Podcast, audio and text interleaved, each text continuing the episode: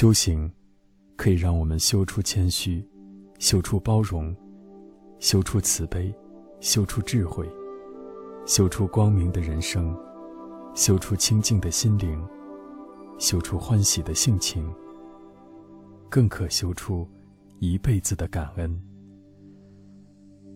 从前有个牧人住在偏僻山区，白天替人放牧牛群，晚上就睡在雇主的谷仓里。雇主经常去当地的喇嘛那里听佛法，留下牧人一个人看管牛群。附近的人都戏谑地称这个老实而又单纯的牧人，叫罗刹朱子鼻，因为他小时候出过一次很严重的天花。鼻子上全是坑坑巴巴的痘痕，就好像是金刚珠。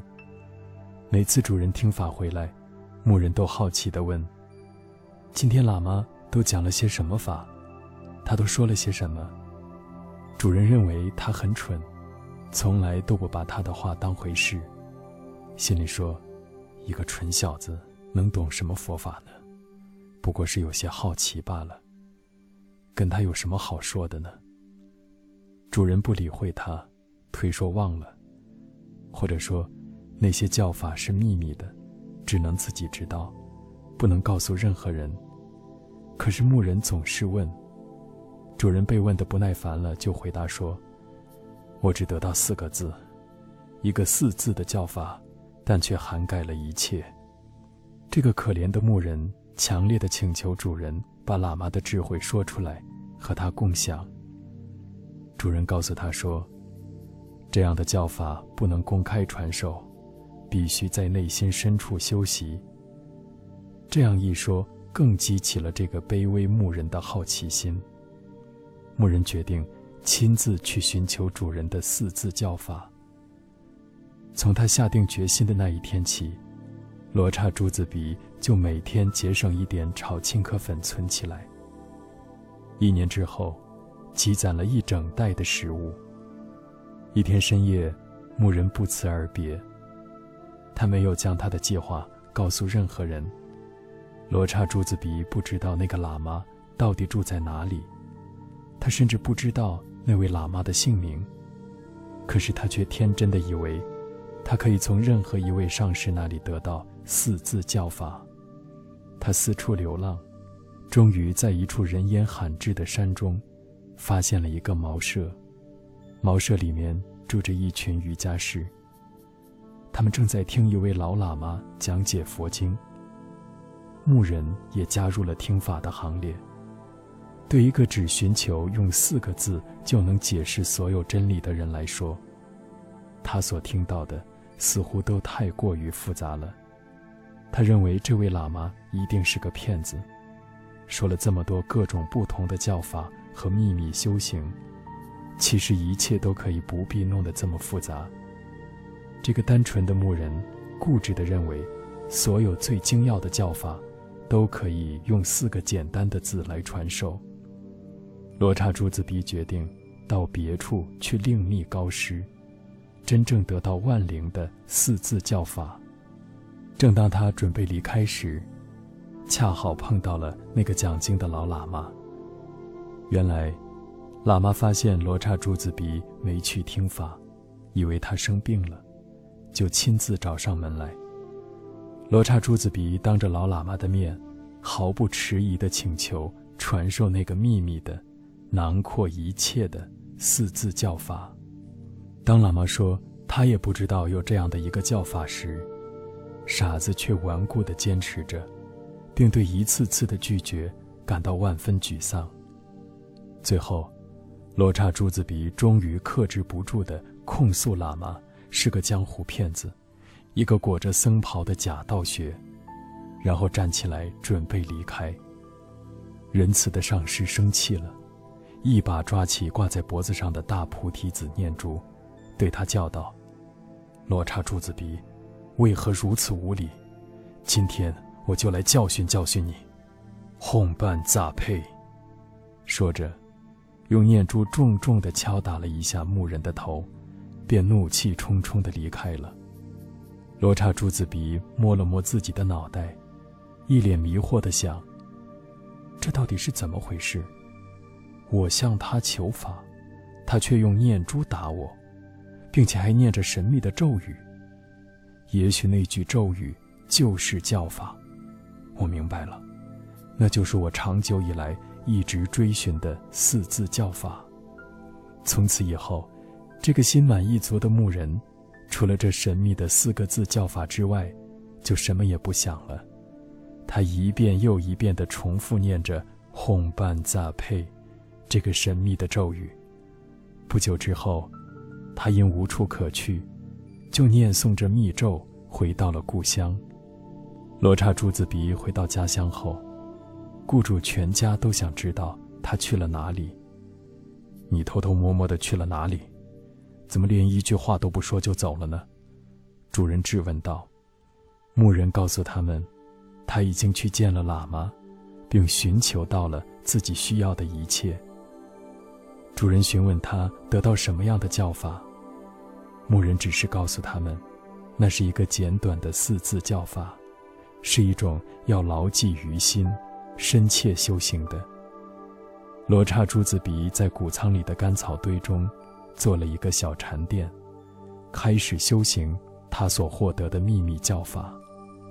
白天，他在看管牛群时，不断念诵着这个奇怪的咒语；夜里，独自坐在干草堆中，依旧不知疲倦地念着这独特的四字咒语“哄伴杂配”。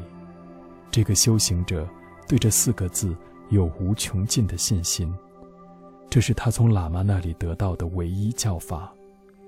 他虽然心智薄弱，却专心一意，怀着全然的前进，不动摇地专注在这个简单的句子上。几年后。临近河谷有个贵族妇人得了怪病，每天都像着了魔似的大喊大叫，当地的医生全都束手无策。他的家人听说那个雇主家的谷仓里有一位独自修行的隐名瑜伽士，就把最后一丝希望寄托在他强而有力的咒言与祈祷上，希望能治愈那位贵妇人神秘的怪病。罗刹朱子鼻听到如此的请求后，心里感到十分惊讶。他说：“我有一个从来不曾向人提起的秘密，囊括一切的四字教法，或许对你们有所帮助。”说完，他从肮脏的干草堆中站起身来，出发前往。瑜伽士被直接带进贵妇人的卧房，他发现此时的贵妇人。正躺在铺着毛毯的高大的床上，发狂地翻转。